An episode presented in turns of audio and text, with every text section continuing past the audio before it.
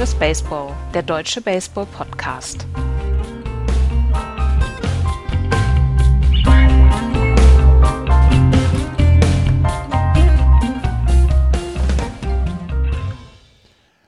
Go west, life is peaceful there. Go west in the open air. Go west where the skies are blue. Go west, this is what we're gonna do. Go west, this is what we're gonna do. Go west. Herzlich willkommen zu einer neuen Ausgabe von Just Baseball. Hallo Florian. Hallo, ich habe gerade gedacht, ich wäre bei einer Bravo.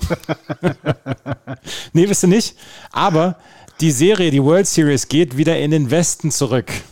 Sie geht nach Houston zurück.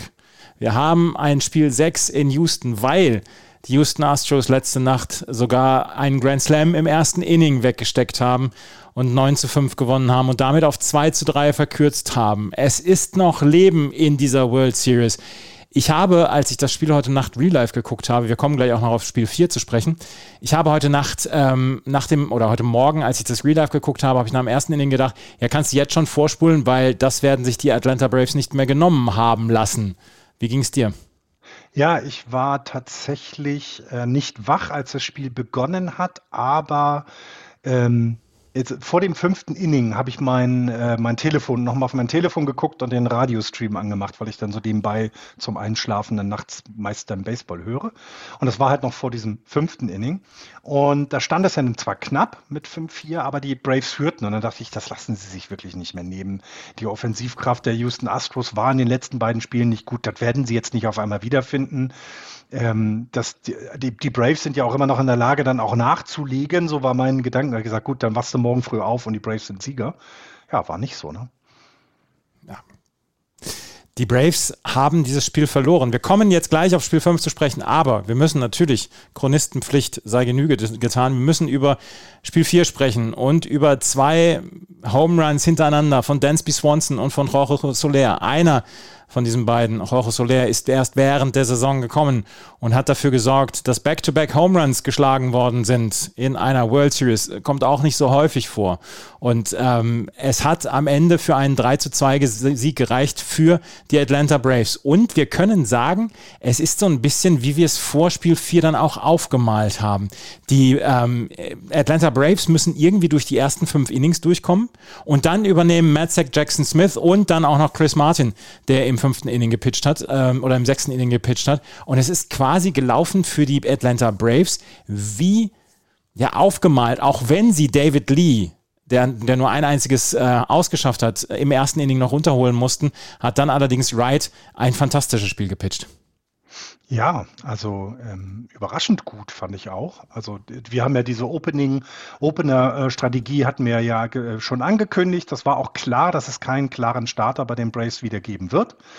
Ähm, und und dass dann aber jemand da vier, vier, 4.2 Innings, also vier Innings und zwei aus übernimmt, das war überraschend und das war wirklich gut. Also muss ich auch sagen. Hat mich ähm, überrascht, ja. Ähm, Dylan Lee, Entschuldigung, nicht David Lee, Dylan Lee hat Dylan. für die ähm, Atlanta Braves den Start gehabt. Und es war sein erster Karrierestart in der Big League.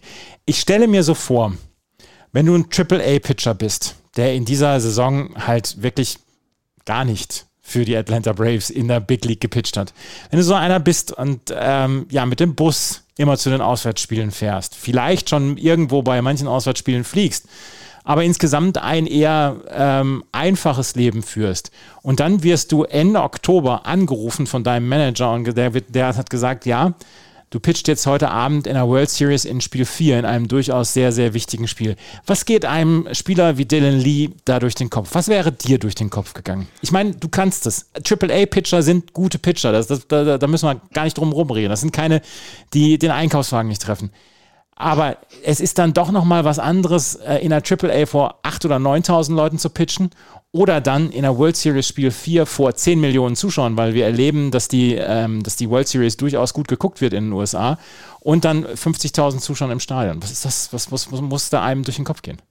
Also ich glaube, dass ähm, da, also ich gehe, na, andersrum, ich gehe ganz fest davon aus, dass der, äh, der Pitching-Staff und auch vor allem Brian Snitker ähm, sich Dylan zur Seite genommen haben und gesagt haben, wir wissen, was du kannst, wir brauchen dich für werden. Es geht drei aus. Das wäre wahrscheinlich das Ziel gewesen, dass er, dass er äh, das erste Inning pitcht und drei ausbekommt. Und mehr wollen, mehr erwarten wir gar nicht von dir. Du musst nicht das letzte aus der World Series machen. Du bist nicht dafür verantwortlich, dass wir das Spiel gewinnen und du bist auch nicht dafür verantwortlich, dass wir dieses Spiel verlieren werden. Und irgendwie so müssen sie ihn zusammenbekommen haben, ähm, äh, damit er also ruhig bleibt, weil, wie du selber sagst, es ist ein Riesenunterschied. Und dann vor heimischem Publikum. Also auch nicht irgendwie auswärts, wo du ja vielleicht noch Dynamik mitnehmen kannst, dass alle gegen dich sind oder sowas, ne? Sondern es guckt ja, es gucken alle Augen in diesem Stadion sind auf dich gerichtet, plus die Zuschauer, was du gesagt gesagt hast. Und das, ähm, das ich, nur so, glaube ich, kriegen sie es hin. Also anders,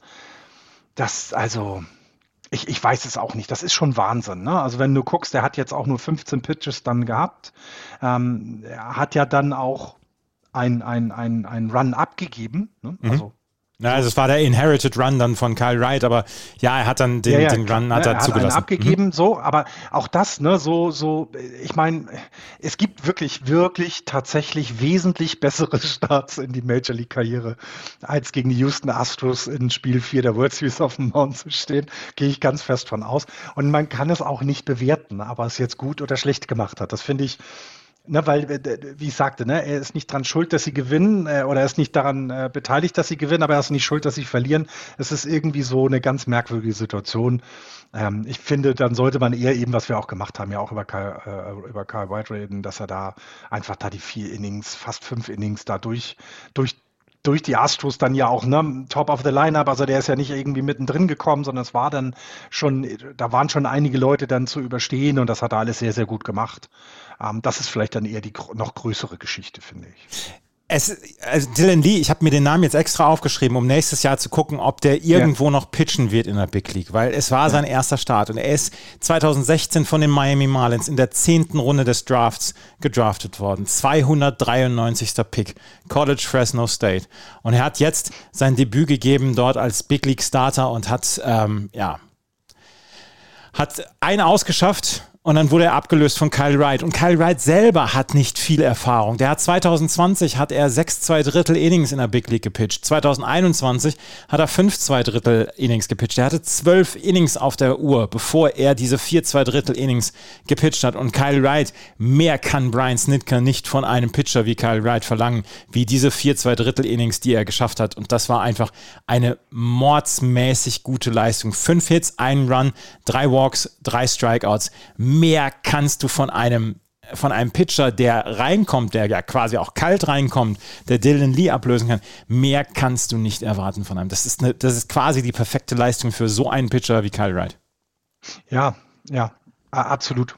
Und, ähm, also, äh, und dann, dann tatsächlich, ne, du bist nicht dafür verantwortlich gewesen, dass das Spiel gewonnen wurde, weil das wurde dann einem anderen Pitcher etwas später dann in den Innings erst zugerechnet, als sie dann zurückkamen. Aber was eben auch ganz wichtig ist, ne, du hast insgesamt, hast du zwar einen Run abgegeben, aber der war ja nicht earned ähm, von deinem Vorgänger. Du hast selber auch nur einen Run abgegeben.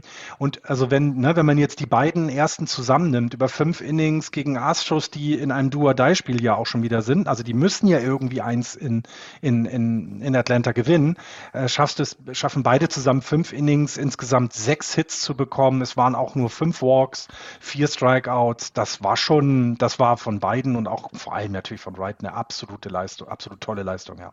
Zu diesem Zeitpunkt führten Houston Astros mit 2 zu 0. Der ähm, erste Run war im ersten Inning passiert, den hatte Dylan Lee quasi noch abgegeben äh, mit Carlos Correa, mit einem Sacrifice Groundout. Ähm, Austin Riley, äh, Entschuldigung, José Altuve hat gescored und im vierten Inning hat José Altuve seinen zweiten Home Run in dieser Postseason geschlagen. Äh, in Centerfield, das war ein No-Doubter mit einem Strike, den hat er gegen Kyle Wright ähm, äh, ins, ins äh, Centerfield ausgeschlagen. Also das war das 2 zu 0. Und dann gab es ähm, im sechsten Inning gab es den ersten Run.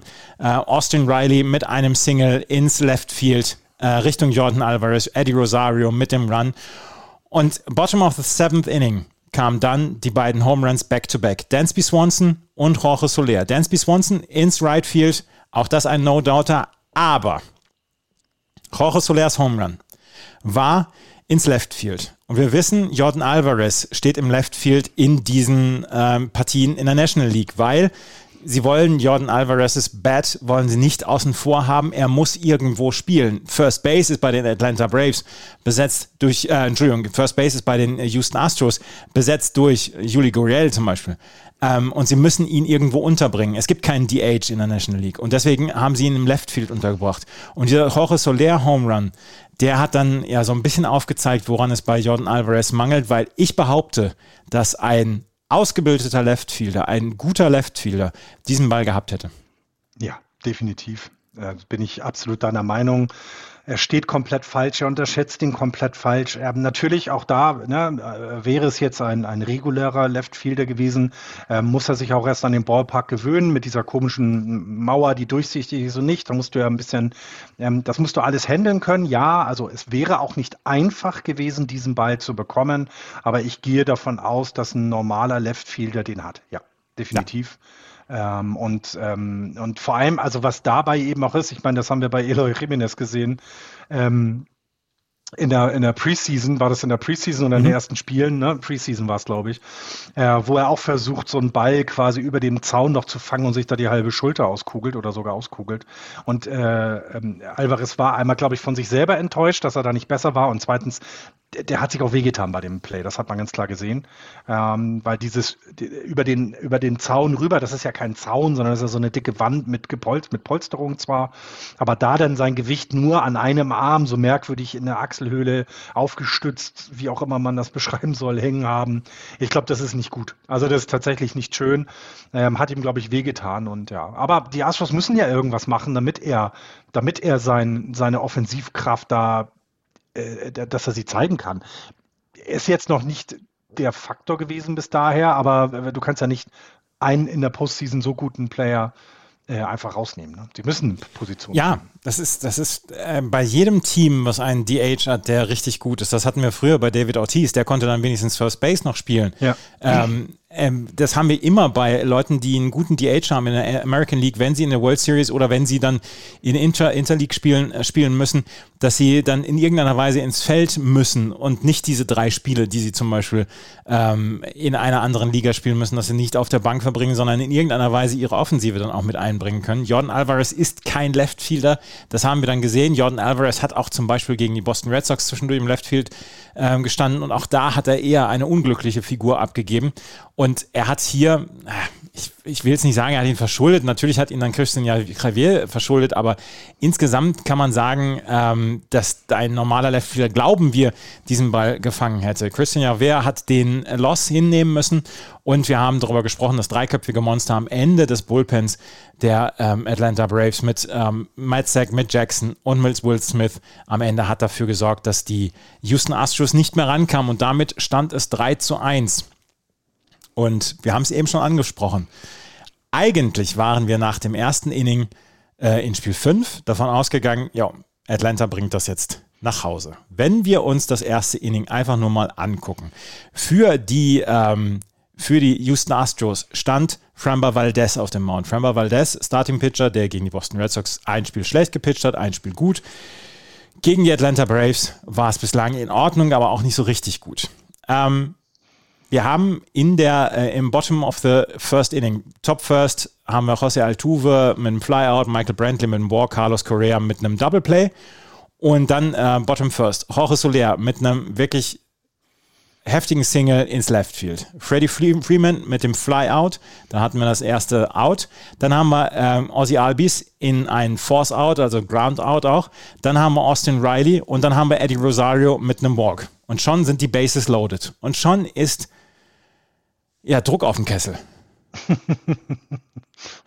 Naja, dann kommt aber jemand an die Platte, dem ich jetzt auch nicht unbedingt zutrauen würde, äh, den Ball so aus dem Stadion zu schlagen. Also Adam Duval ist jetzt kein schlechter Spieler, das meine ich damit nicht, aber er gilt ja jetzt in, meinen, in meiner Welt nicht unbedingt als äh, Powerhitter. So, so um es mal so zu sagen. Ne? Aber ja, manchmal reicht es ihn dann aus dem, ähm, aus dem Stadion zu schlagen. Das hat er gemacht. Äh, und äh, ja, bringt, äh, bringt die Braves in eine komfortable Führung, muss man ja ganz deutlich sagen. Ne? 4-0, das ist schon, Das ist ein Pfund, ähm, was dann auch eben wieder, und das ist dann wie im Spiel davor auch, was es dir natürlich dann für dein, für dein Bullpen leichter macht, ähm, diese Opener-Strategie weiterzufahren, ne? weil du jetzt einfach dich noch viel besser an, an, an das Ganze drumherum anpassen kannst, denn du bist nicht diejenigen, die jetzt unbedingt jedes Inning, äh, ähm, äh, jeden Base-Runner quasi verhindern müssen, äh, weil sonst ähm, der Gegner in Führung geht, sondern du kannst sagen, na gut, wenn mal jemand auf Base ist, ist das nicht schlimm,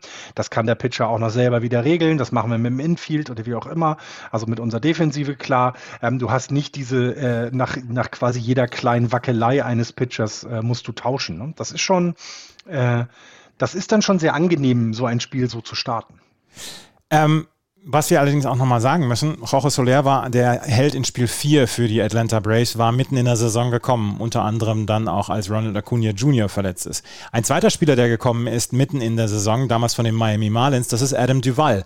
Und der sorgt für den äh, Grand Slam hier. Mhm. Es sind einfach bei den Atlanta Braves, und das ist nach wie vor, ist das etwas, was mich total fasziniert. Es sind die Neuzugänge, die hier einen großen, großen Unterschied bei den Atlanta Braves machen. Und wir haben Anfang Juli oder Mitte Juli, als die die Braves hier so ein bisschen auf die Shopping Spree gegangen sind und wo sie damals gesagt haben, wir holen jetzt Leute. Ähm, die Verletzung von Ronald Acuna Jr. wird uns nicht ja, zurückwerfen, sondern wir, wir werden das dagegen tun. Da haben wir damals noch gesagt, ist das nicht ein bisschen zu viel?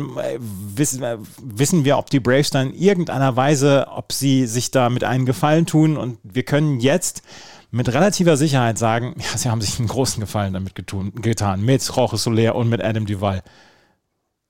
Ja, absolut. Und wir haben ja damals auch so ein bisschen gelächelt darüber, so nach dem Motto, was müssen wir da noch holen? Vielleicht fehlt uns noch ein Relief-Pitch. Nein, warte, äh, Acuna Junior ist weg, wir brauchen jemanden äh, da, dafür. Ne? Das war ja so wirklich so, okay, ein Spieler geht verloren und wir holen jetzt einfach alles, was da ist und uns ein bisschen weiterhilft und holen das rein, damit wir ja diese, diese wirklich tragischen äh, Verletzungen, also was, was ja, wir alle haben ja vorher gesagt, das wird die Atlanta Braves zurück, äh, äh, das wird die, ähm, das wird ein Setback sein. Die werden werden, die werden Probleme haben, diesen Charakter und diesen Spieler ähm, offensiv wie defensiv zu ersetzen. Und ähm, wenn man sich jetzt, also auch da ist wieder, es bedeutet ja äh, dann auch nicht unbedingt, dass du jemanden holst und der äh, dann quasi den Spieler eins zu eins ersetzt. Also Adam Duval hat dann, als er zu den Braves kam, äh, nehmen wir mal an, was machen wir, machen wir On-Base-Percentage, ähm, war bei ihm bei 2,87. Ronald Acuna Jr. bis zu seiner Verletzung war bei 3,94. Also er hat es nicht eingeholt.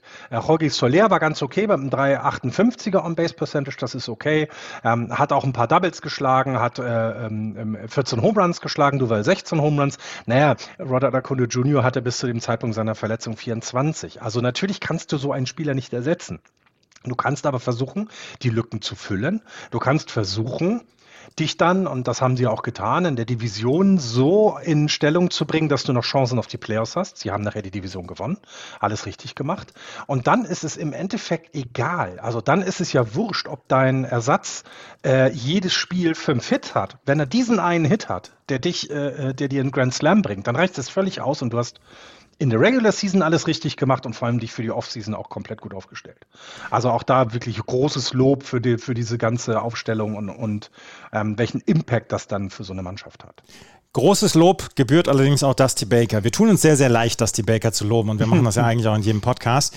Ähm, Dusty Baker hat allerdings so ein bisschen sein Line-Up durchgeschüttelt. Er hat zum Beispiel Alex Bregman auf die Sieben gesetzt. Alex Bregman hat bis dato wirklich nur ähm, Fliegen gefischt. Also es war wirklich in diesem, in dieser Postseason wirklich nicht, nicht, nicht gut. Juli Gurriel hat auch nicht so richtig funktioniert.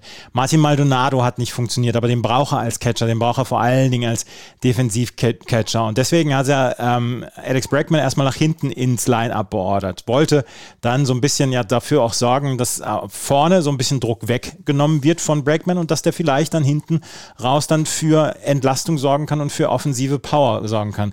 Und es ist für Dusty Baker gekommen wie gemalt. Top of the second inning, John Alvarez mit dem Flyout. Dann Julie Gurriel mit dem Single. Auch der hat bislang nicht viel getroffen in dieser Postseason. Kyle Tucker mit einem Walk. Übrigens bin ich ein kleiner Kyle Tucker-Fan geworden. Kyle Tucker, offensiv ist er richtig, richtig gut. Und er ist auch ein sehr, sehr passabler Outfielder, Centerfielder etc. Also ich bin, ich bin Kyle Tucker-Fan geworden in, diesen, in dieser Echt? Postseason. Ja. Okay.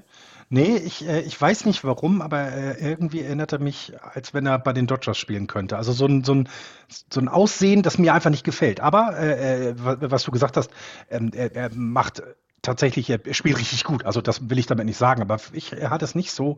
Ich, ich stehe tatsächlich einen kleinen, kleinen, kleinen Crush habe ich äh, bei Carlos Correa, muss ich ehrlich gestehen. Aber ich mag Shortstop sowieso sehr, sehr gerne.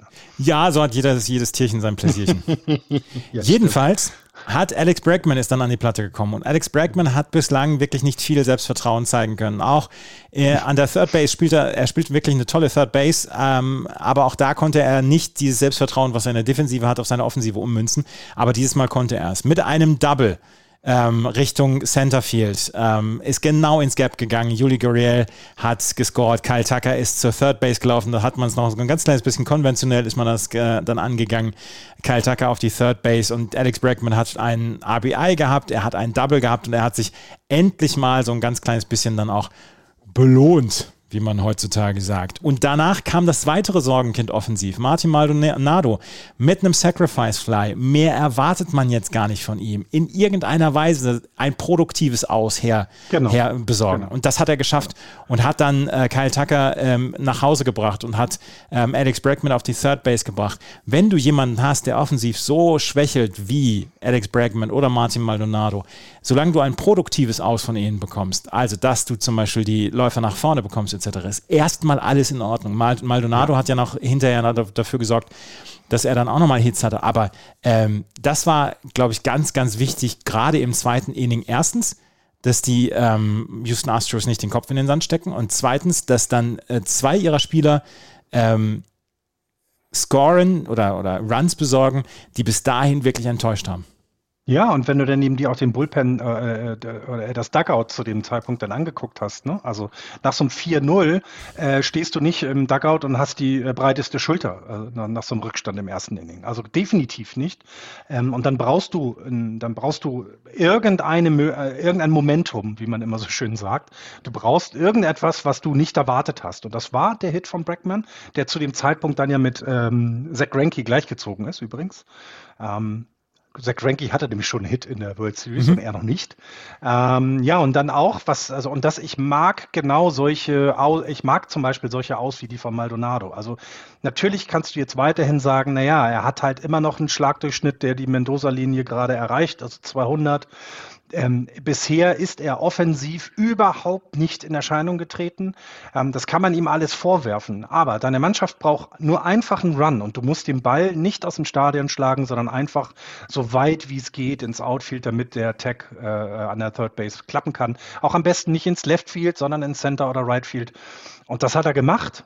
Und ähm, ich, man hat auch, also er hat jetzt nicht ausgesehen, als wenn er den geilsten äh, äh, Schlag seiner Karriere ge gehauen hat. Aber das gibt dir Selbstvertrauen, dass du trotz deiner nicht so guten offensiven Leistung bisher die Mannschaft unterstützt. Und ähm, äh, ich mag sowas sehr gerne. Also das äh, hilft ja auch, ne? obwohl du ein Aus hast. Es hilft einfach. Ja, absolut. Es hilft. Er stand auf jeden Fall nur noch 4 zu 2 für die Atlanta Braves die ähm, dann im dritten Inning ähm, beziehungsweise sie selber nicht scoren konnten. Und im dritten Inning kommt der Ausgleich für die Houston Astros. José Altuve äh, mit einem Fielding Error von Dansby Swanson belohnt mit einem, ja, nicht kein Single, aber er, ist, er hat die erste Base erreicht.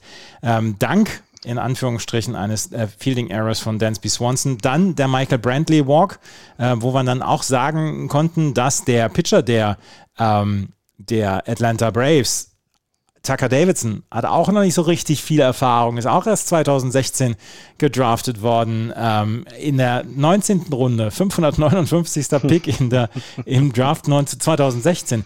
Ähm, dass er zu dem Zeitpunkt allerdings auch schon nicht mehr auf dem Mount stand, sondern Jesse Chavez. Jesse Chavez, der zwischendurch auch so ein bisschen die, die Position von Jack Odorizzi zum Beispiel bei den ähm, bei den Houston Astros übernommen hat oder auch Kyle Wright in Spiel 4. Anfang des, Anfang des zweiten Innings war Tucker Davidson noch auf dem Mount. José Altuve, Fielding Error, kommt auf die First Base, Michael Brantley dann mit dem Walk und dann kommt Jesse Chavez. So. Genau.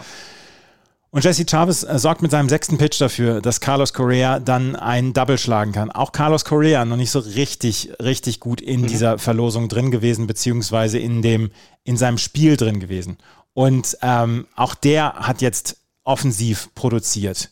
José Altuve mit dem Run, mit dem 3 zu, 3 zu 4, Michael Brantley auf die Third Base. Jordan Alvarez wieder mit dem Flyout und dann Juli Gurriel wieder mit dem produktiven Aus. Ähm, Ground Out, Shortstop, äh, Dansby Swanson geht auf die First Base Richtung Freddie Freeman. Michael Brantley kann scoren und dann Carlos Correa auf die Third Base. Kyle Tucker dann noch mit dem Walk und dann Alex Bregman mit dem Flyout. Es steht 4 zu 4 und damit habe ich nach dem ersten Inning nicht gerechnet, weil ich gedacht habe, ähm, die Houston Astros lassen vielleicht jetzt dann auch so ein bisschen die Köpfe hängen, aber sie haben es nicht gemacht. Und dann, Bottom Third Inning, Freddie Freeman mit dem Home Run ins Centerfield. Das war auch, äh, der, das steht auch im Lexikon unter No Doubter.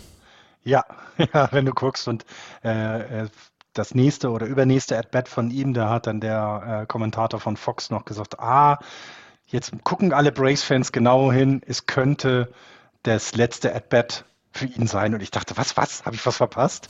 Naja, er wird nächstes Jahr Free Agent und das ist das letzte Spiel bei den Braves zu Hause. Also sie werden ihn eventuell im nächsten Jahr nicht mehr sehen, ähm, äh, weil er in die Free Agents geht. Also ich war erstmal komplett überschrocken, was er denn da erzielt. Aber es war halt einfach nur, naja, er ist Free Agent und hat noch, natürlich noch nicht unterschrieben. Ja, no doubter. Und ähm, exakt äh, an dem Abend zuvor, als ich so ein bisschen nebenbei Fernsehen geguckt habe, habe ich ein TikTok-Video gesehen, wie wieder mal das Video, was immer zu Halloween dann in, die, in, meine, in meine Timeline kommt, wie Freddie Freeman äh, mit seinem Sohn auf dem Arm durch seine Hood geht, da wo er wohnt, und äh, quasi mit ihm Trick or Treat macht und auf der Straße einen kleinen Jungen im Freddie Freeman-Trikot sieht mhm. und erstmal stehen bleibt und mit ihm Foto macht und mit ihm spricht. Und ich finde dieses so, ich finde das so großartig. Du bist ganz normal mit deinem Sohn äh, oder mit seiner, ich weiß gar nicht, was die Tochter war, einfach ähm, ein bisschen Süßigkeiten sammeln und siehst ein fünf-, sechsjähriges Kind, was dein Trikot als Halloween äh, äh, Kostüm trägt. Ich meine, besser, mehr kannst du doch nicht erreichen im Leben, oder? Nee, mehr kannst du tatsächlich nicht erreichen. Das fand ich sehr schön. Aber also ja, 460 Feet wieder angegeben. Also, ja, der war draußen, sagen wir Der so. längste Home Run der Saison für Freddie Freeman. Oh, okay.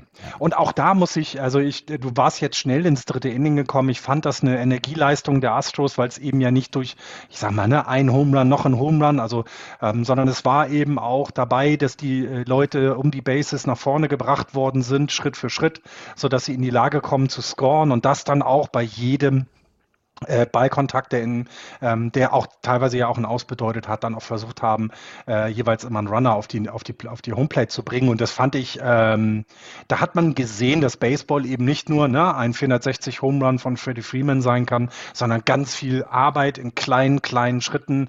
Und äh, die sind rangekommen. Und dann muss ich aber allerdings sagen, als dann der Home Run kam, dachte ich, okay, jetzt zeigen die Braves den Astros mal, nee, nee, ihr könnt rankommen, uns kriegt ihr nicht. Da war ich schon wieder in dieser, okay, jetzt hat, jetzt ist das Momentum ganz, ganz kurz bei den Astros gewesen, aber jetzt ist es zurück bei Atlanta, ganz klar durch diesen massiven, krassen Home Run.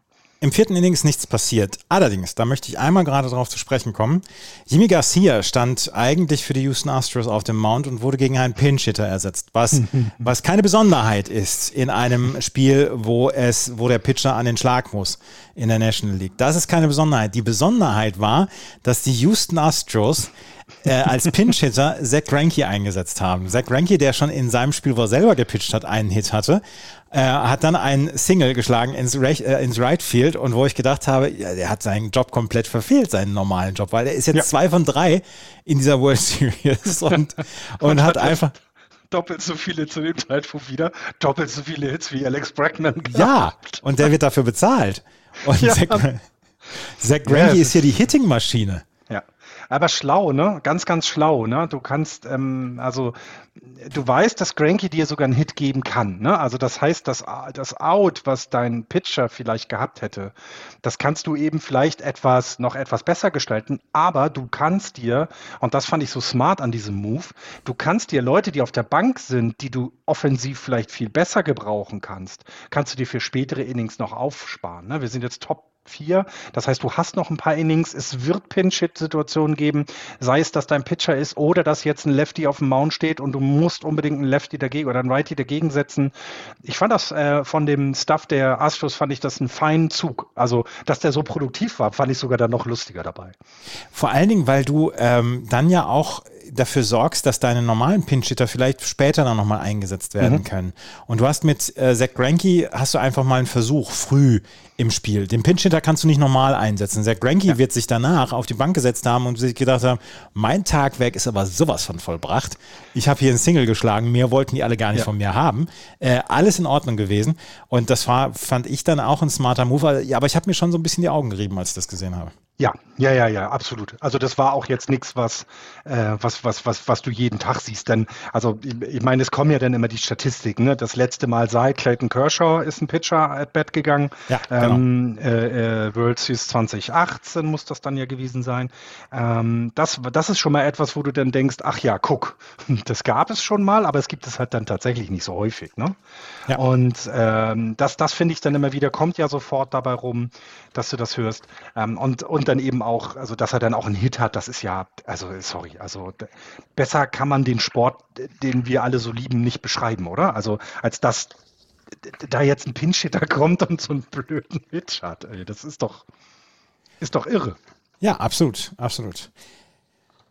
Top, äh, Top Fifth Inning, da haben die Houston Astros die Führung übernommen. Carlos Correa mit einem Single, Jordan Alvarez Strikeout, Jordan Alvarez, der auch offensiv nicht viel geschafft hat bislang in dieser World Series. Yuli Gurriel mit dem Single, äh, Kyle Tucker mit dem Groundout, aber quasi mit dem produktiven Groundout, Yuli Gurriel auf die Second Base, Carlos Correa auf die Third Base.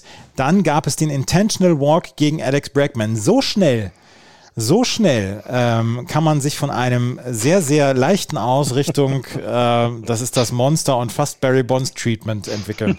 In einem Spiel.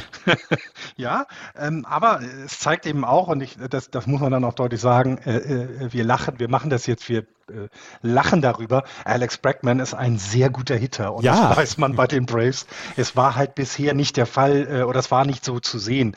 Und ähm, ich, also du kannst es, glaube ich, äh, anders nicht machen, weil, und das kommt eben auch, danach kommt er mit Maldonado jemand, der eben äh, natürlich ein, ist ein guter Catcher, das ist aber rein von seiner Offensive jetzt auch eher ein, äh, ein mittelmäßiger Spieler. Ne? Und dann, dann machst du das. Also ganz klar kein, kein Vorwurf an die Braves, dass sie da äh, diesen Intentional Walk hatten.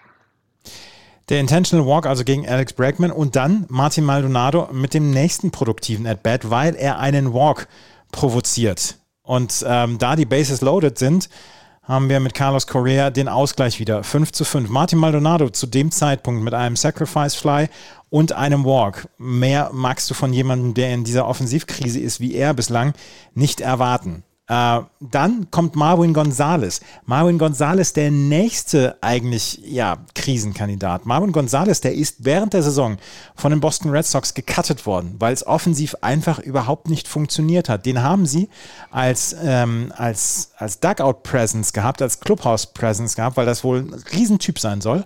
Aber er hat es offensiv nicht geliefert und deswegen ist er gecuttet worden. Der war acht Jahre bei den äh, Houston Astros, ist dann so ein bisschen ähm, ja, über die Dörfer getingelt und kam jetzt wieder zurück und ist dann ins Postseason-Roster aufgenommen worden, beziehungsweise ins World Series-Roster. Der war noch nicht in der Championship Series gegen die Boston Red Sox dabei. Und jetzt ist er im, im World Series-Roster und jetzt hat er einen Pinch-Hit, eine Pinch-Hit-Appearance gehabt und er mit dem Single. Ähm, Richtung Eddie Rosario, Juli Gurriel mit dem, mit dem Run, Alex Bregman mit dem Run, Martin Maldonado auf die Second Base. Marvin Gonzalez mit dem Single, nach Zach Greinke mit dem Single als Pinch-Hitter, jetzt auch Marvin Gonzalez. Ähm, Dusty Baker hat ein goldenes Händchen bewiesen. ja, ja, ich glaube, sonst würdest du auch nicht so erfolgreich sein, wie er das in seiner Karriere war. Ja, ganz klar. Ähm, also definitiv äh, ähm, alles richtig gemacht und ähm, auch hier wieder wenn du 4-0 hinten liegst, dann gleichst du aus, dann gehen die Braves in Führung und du schaffst es trotzdem, das noch zu kippen, das in deine Richtung zu bringen. Das ist schon, ähm, das, das schaffen nicht viele Teams, das muss man auch so sagen. Denn ganz ehrlich, das hast du ja auch gesagt, nach dem 4-0 im, im ersten Inning dachte man doch, das ist jetzt vorbei. Wir sind durch mit dem Ganzen. Und äh, dass es nicht so war, ist dann eben auch dem klugen, ähm, also ist es ja nicht nur dass die Baker, das muss man auch sagen, es sind ja auch viele drumherum noch, ja, die ihn da unterstützen. Aber genau das ist es eben. Das macht ein Co, das macht ein Manager aus und ähm, zeigt eben, dass da, man muss auch dann wiederum sagen, wenn wir das auch jetzt in dieser Saison vielleicht uns anders vorgestellt haben, da stehen schon zwei Teams sehr verdient in der World Series, muss man ehrlich mhm. gestehen. Mhm. Denn auch die Braves haben im Spiel davor gezeigt, dass sie zurückkommen können. Äh, sie haben gezeigt, dass sie ähm, sich gut aufgestellt haben, was das Pitching angeht. Denn äh, eigentlich haben sie nur zwei Starting-Pitcher jetzt noch übrig und schaffen es trotzdem weiterhin, die Serie 3 zu 2 zu führen. Da muss man auch mal den Hut vorziehen und können jetzt für die letzten beiden Spiele ihre beiden Starting-Pitcher wieder bringen. Also auch da ganz, ganz viel richtig gemacht. Ich meine, dass nachher Richtung Ende Drew Smiley zum Beispiel nochmal so viele Innings kriegt, deutet eben auch darauf hin, dass man dann auch klar, dass auch klar war, irgendwann dann zu einem Zeitpunkt, okay, wir sind jetzt durch, dann lassen wir jetzt meinetwegen ähm, unseren, unser Top-Bullpen einfach mal nicht auf dem Mount und äh, lassen die mal ausruhen. Ne? Das ist alles ja so Kleinigkeiten, ähm, die, die du äh, immer noch berücksichtigen musst, äh, außer du bist im Spiel 7.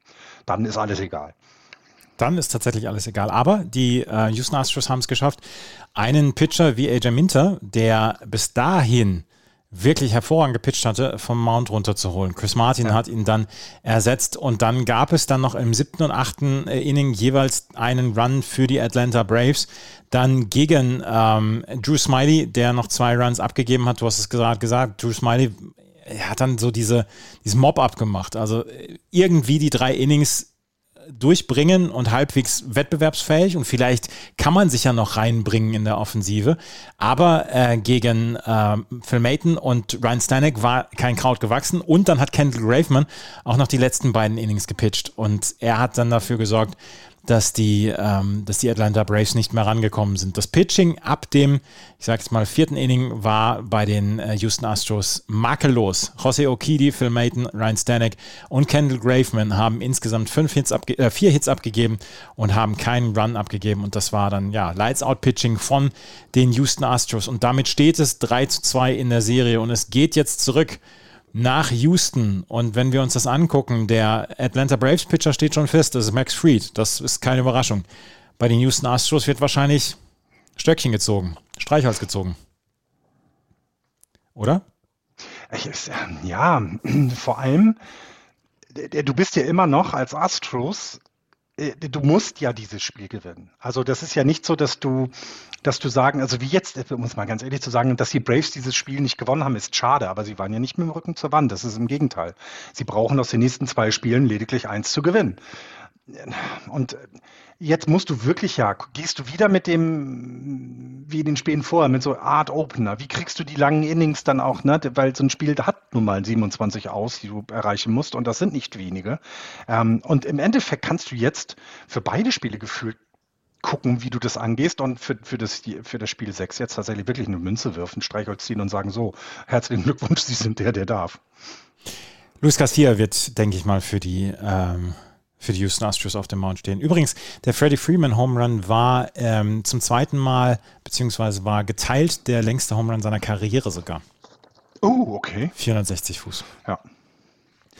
Nicht schlecht. Ähm, und Zach Greinke ist der erste Pitcher mit einem, mit einem Pinch-Hit-Base-Hit in den Playoffs seit Jack Bentley. Und Jack Bentley, das wissen wir alle, hat 1923 in der World Series in Spiel 1 und Spiel 4 jeweils einen Pinch-Hit gehabt. Ähm, das, ich überlege gerade, ob ich damals noch. Nein, also ja, ja, klar. Also ich, ich finde es ja auch, ähm, also äh, diese, diese kleinen Geschichten, die es dann zu jedem Spiel gibt und ähm, das macht das eben, das macht eben eine Serie, eine World Series, die wir alle nicht vielleicht ne, uns anders vorgestellt haben und jetzt auch nicht unbedingt die größten Sympathien für, für eines der beiden Teams aufbringen können. Aber dann gibt es diese kleinen Dinge, die Spaß machen, ne, dass das eben dass eben Zach Greinke zwei Hits hat und ähm, ja, also das ist das, das macht es dann wertvoll, das weiter zu gucken, finde ich. Also mir macht es weiterhin trotz allem echt Spaß. Ich fand jetzt das, das jetzige Spiel, das fand ich eben trotz dass es am Ende so deutlich war, ja wesentlich spannender, als es auf ja. dem Papier steht. Das Spiel davor war ja wirklich ein Nailbiter, also das war ja krass. Also äh, Nach, nachdem wir in den ersten irre. zwei Spielen so ein bisschen die Langeweile hatten, hatten wir dann dieses äh, Pitching Duel in Spiel 3, wir hatten einen Nailbiter in Spiel 4 und wir hatten jetzt ein wirklich ähm, sehr, sehr abwechslungsreiches Spiel ja auch. Wir haben einen Grand Slam gehabt, wir haben Doubles gehabt, wir haben Pinch-Hits von, von Pitchern gehabt. Äh, also eigentlich war ja alles dabei in Spiel 5. Bislang äh, schaukelt sich die Serie ziemlich gut auf, finde ich. Ja, ja. Na? Und ähm, ja, und hat auch immer eigene Helden, ne? Ja. Also finde ich, also es ist auch nicht so, dass du das Gefühl hast, ähm, es wird dominiert von, von, von, von, von den Top-Spielern. Also ich, ich meine, wenn man sich die ganzen ähm, Averages jetzt anguckt, ne, José Altuve ist knapp über der Mendoza-Line, Alex Bregman hat mir angesprochen, jetzt gerade erstmal mit seinem ersten Hit. Äh, Ron Alvarez mit einem 0,63er über die World Series ist einfach nicht gut, was das Betting Average angeht. Und trotzdem schaffen es die Teams immer wieder Besonderheiten hervorzubringen und eben dann die wichtigen Dinge reinzubringen. Ähm, ich habe wieder mal gerne, man guckt, oder ich gucke immer gerne darauf, ähm, die, die Astros hatten eben in diesem Spiel viele, viele Runners in Scoring Position. 15 Mal war das der Fall und fünf von 15 sind sie entsprechend gewesen in diesen Fällen. Also, äh, also ja, 15 äh, At-Bats gab es, wo Runners in Scoring Position waren und haben eben, naja, ein Drittel davon dann eben entsprechend auch reingebracht. Und das ist schon krass. Also ähm, bei den, bei den bei den Braves waren es eben nur eins von drei. Das ist eben genau dann das Problem. Ne? Du musst, und es ist egal, wer es tut, in den entscheidenden Situationen dein At-Bat durchkriegen. Und das haben in diesem Fall, in diesem Spiel die Astros und haben es haben mal wieder die äh, gezeigt, die Astros, dass sie ein Championship-Team sind, dass sie so erfahren sind, dass es egal ist, was vorher war, du brauchst jetzt einen Hit. Es wird einen Spieler geben, der diesen Hit auch entsprechend produzieren kann. 3 zu 2 steht es in der Serie. Wir werden wahrscheinlich am Mittwoch darüber sprechen, über Spiel 6. Wir müssen es noch nicht ganz genau, ob wir es hinkriegen, aber wir werden uns irgendwas einfallen lassen, auf jeden Fall, dass wir äh, Spiel 6 und wahrscheinlich dann vielleicht auch Spiel 7 dann auf jeden Fall hier dann auch unterbringen werden. Eine Nachricht müssen wir noch bringen und das ist für viele vielleicht gar nicht so eine große Nachricht. Für mich als Boston Red Sox-Fan ist es eine sehr, sehr, sehr, sehr traurige Nachricht. Jerry Remy, langjähriger ähm, Play, äh, Color Commentator der Boston Red Sox, ist gestorben, ist an einer Krebserkrankung verstorben. Er hat zum achten Mal hat er gegen den Krebs gekämpft. Jetzt 2021 ist Mitte der Saison.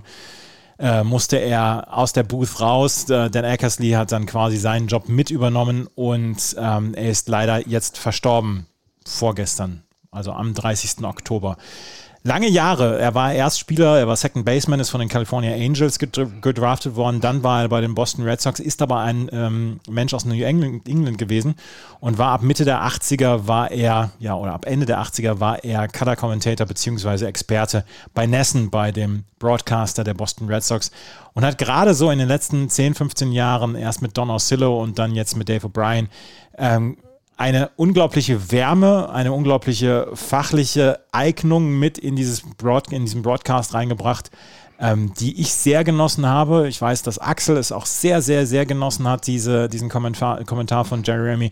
Er war ein unglaublich zugänglicher Typ wohl und die Nachrufe auf ihn, die lesen sich alle ähm, so, als ob da ein wirklich guter Freund gegangen ist. Und äh, ich werde ihn sehr, sehr vermissen als Stimme in der Red Sox Booth und ja, er ist leider, eines, leider verstorben.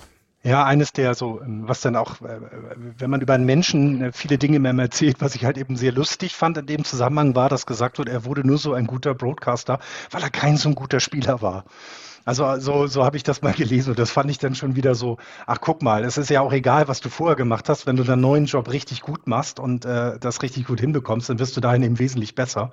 Ähm, fand, ich, äh, fand ich interessant und selbst das eben, ich bin jetzt kein ähm, Boston Red Sox Gucker der ersten Stunde. Der Name sagt einem sofort was, klar, äh, und vor allem eben auch, ähm, welch, wie, wie, also äh, du bleibst ja nicht so lange dabei, wenn du nicht gut bist, das dann noch dazu, ja. Und dass das eben das siebte Mal, dass man dann irgendwann mal verliert, ist halt bei Scheißkrebs halt immer richtig scheiße, muss man auf Deutsch zu sagen. Ja, das ist, ähm, das ist irgendwann klar. verliert man halt dann doch und das ist immer traurig und ähm, aber wie du so gesagt hast, die Nachrufe jetzt sind ja sehr warm und sehr ähm, sehr schön und dann sollte man sich an die guten Zeiten mit ihm erinnern, ja. Er hat zusammen mit David Bryan und Dan Eckersley so in den letzten zwei Jahren sehr viele Spiele zu dritt kommentiert. Und David Bryan hat es geschafft, zwischendurch einfach mal Eckersley und Remy sprechen zu lassen, wenn die über alte Zeiten so ein bisschen hin und her, ja, sich so ein bisschen die Stichworte zugeworfen haben. Und dann wusste auch Dave O'Brien, jetzt kann ich mich einfach mal zurücknehmen. Die beiden übernehmen das jetzt einfach. Und das hatte so viel Humor, das hatte so viel Wärme, das hatte so viel lustige, lustigen Kram damit drin und gerade auch Dan Eckersley ist ein absoluter Entertainer am, am Mikrofon. Und wenn ihr ähm, mal wissen wollt, wie Jerry Remy auch so gewesen ist, ähm, dann schaut mal bei YouTube rein. Er und Don Orsillo, das war das äh, Kommentatoren-Duo vor Dave O'Brien und Jerry Remy. Die beiden haben eine der also die haben manche, manche der memorabelsten Momente in einer Red Sox-Fankarriere dann auch produziert. The Pizza Incident. Ähm, es gibt so viele Sachen, die einfach unglaublich lustig gewesen sind zwischen Don Orsillo und Jerry Remy und sie haben es halt geschafft, auch die langweiligsten Spiele unterhaltsam zu machen. Don Orsillo ist bei den San Diego Padres und ich schaue heute San Diego Padres Spiele manche nur wegen Don Orsillo am Mikrofon, weil der unglaublich witzig ist, weil der unglaublich unterhaltsam ist. Aber Jerry Remy ähm, ist halt einfach ein großer Teil dessen dann auch gewesen. Und ja, Jerry Remy ist verstorben. Die Nachricht wollten wir uns auf jeden Fall ähm, nicht entgehen lassen, beziehungsweise wollten wir dann auch nicht vorenthalten. Das war's für heute. Ähm, Mittwoch oder Donnerstag werden wir uns wieder hören. Mit entweder Spiel 6 und Spiel 7 oder mit nur Spiel 6. Mal schauen, wie es dann äh, weiterlaufen wird. Vielen Dank fürs Zuhören. Wenn euch das gefällt, was wir machen, freuen wir uns über Bewertungen und Rezensionen. Bei justbaseball.de gibt es auch den Steady-Button, wo ihr uns vielleicht einen Kaffee ausgeben könnt, wenn ihr mögt. Vielen Dank fürs Zuhören. Bis zum nächsten Mal. Tschüss. Ciao.